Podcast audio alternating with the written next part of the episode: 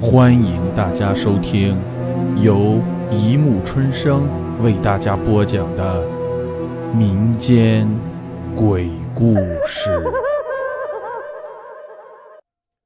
第七十五集：家里有鬼。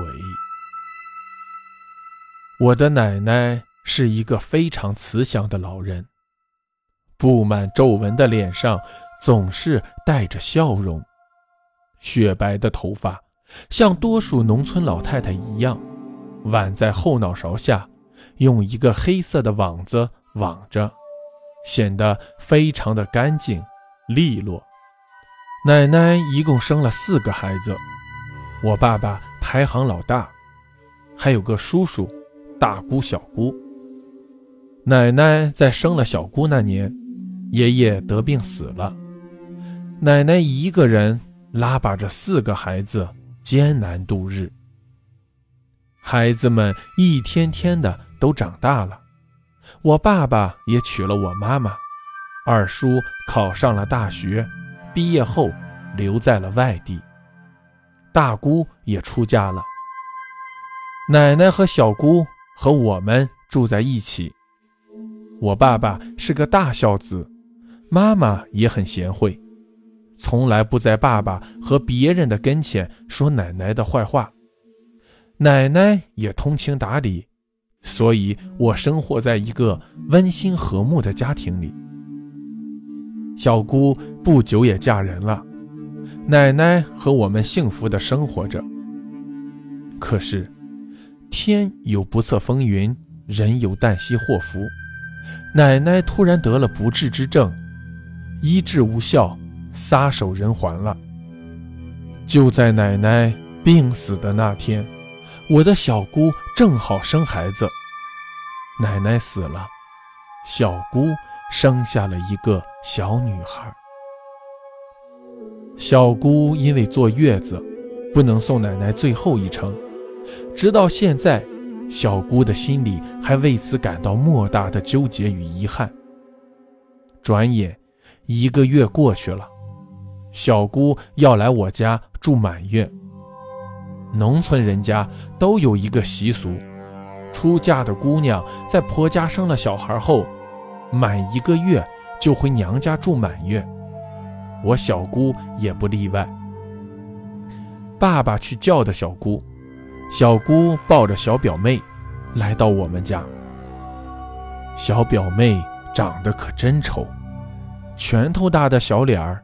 眼睛只能睁开一条缝，眼皮厚厚的，额头上还抹了一块大大的黑灰，这也是老风俗，说是抹上黑灰去吓唬姥姥家，再回自己家时，姥姥再给抹上红胭脂。具体是什么说道，我也不知道，反正是农村的风俗。小姑在我家住了好几天。小表妹每晚嗷嗷的哭个没完，小姑给她喂奶，她不吃，一直哭累了才慢慢睡去。后来，大家仿佛才明白，那是小表妹哭的原因。她又不会说，她从生下来就只看见妈妈的脸，到我家后，突然换了一张满是皱纹、白发苍苍的脸。他能不被吓哭吗？以后虽说小姑还是经常抱着小表妹来我家，可因为小表妹晚上总是哭个不停，所以小姑晚上都不住下。渐渐的，小表妹长大了，也不像小时候那样丑了，会走路了，也学会了说话。小姑又一次和她来到我家。吃完午饭，我们都在外间看电视聊天小表妹在屋门口那里跳呀跳呀，虽说还跳不大起来，可是还在努力的跳。小脚一翘一翘，小屁股一扭一扭，逗得大家哈哈大笑。小姑大声地问：“宝宝，你跳得真好。”你跳舞是给大舅和大哥哥看吧？小表妹天真的说：“不是，是那边那个老奶奶让我跳的。老奶奶让我跳舞给她看。”说完，还向屋里的炕上指了指。大家都愣了，里屋里什么也没有，只有奶奶以前睡觉的土炕。虽说我们不住，可小姑经常来，所以炕上打扫得很干净，铺盖也整整齐齐地铺在炕上。可是里面根本没有人啊！大家赶紧七嘴八舌地问小表妹。小姑说：“宝宝，叫你跳舞的老奶奶长什么样啊？”小表妹年龄还小。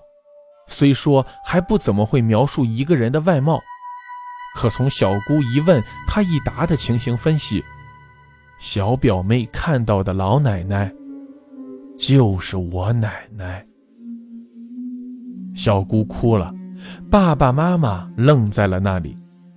我当时不知道别人是个什么心情，反正我是身上的毫毛都立了起来，周身往外冒凉气。又过不了几天，小姑突然大包小提溜的来到我家，这次没带我小表妹。小姑一进门，就对我爸爸说：“大哥，宝宝跟我说，他看到老奶奶，对他说宝宝的花衣服真好看，姥姥没有，我去找人做了几件，咱到娘上的坟上烧了吧。”爸爸陪着小姑来到奶奶的坟前，小姑用火柴点燃了她为奶奶做好的那几件衣服，还有用纸扎的各种小物件。最醒目的是，小姑还给我奶奶用纸糊了一个丫鬟，用鲜红的纸做上衣，深蓝色的裤子，脚穿一双大红鞋，白纸糊的大圆脸上，用黑墨水。画了眼睛、眉毛和鼻子，用红墨水画的嘴巴。眼看着小纸人倒在火里了，小姑一边哭着，一边跟奶奶说着：“请娘把钱收好，请娘把衣服也收好。我还给娘请了丫鬟来服侍娘。”最后，小姑还用一根树枝画了一个大大的圈。把那烧成灰烬的纸人们圈了起来，这样就不会让别的鬼抢去了。再到后来，小表妹开始上学了，来我家的次数也少了，只是星期天时偶尔来一回。她一来，我妹妹就领着她漫山遍野的玩。她再也没有说过看到老奶奶，反正我们是看不到。也感觉不到。或许奶奶已经走了，或许奶奶永远也不愿意离开这温暖和睦的家吧。好了，故事播讲完了，欢迎大家评论、转发、关注，谢谢收听。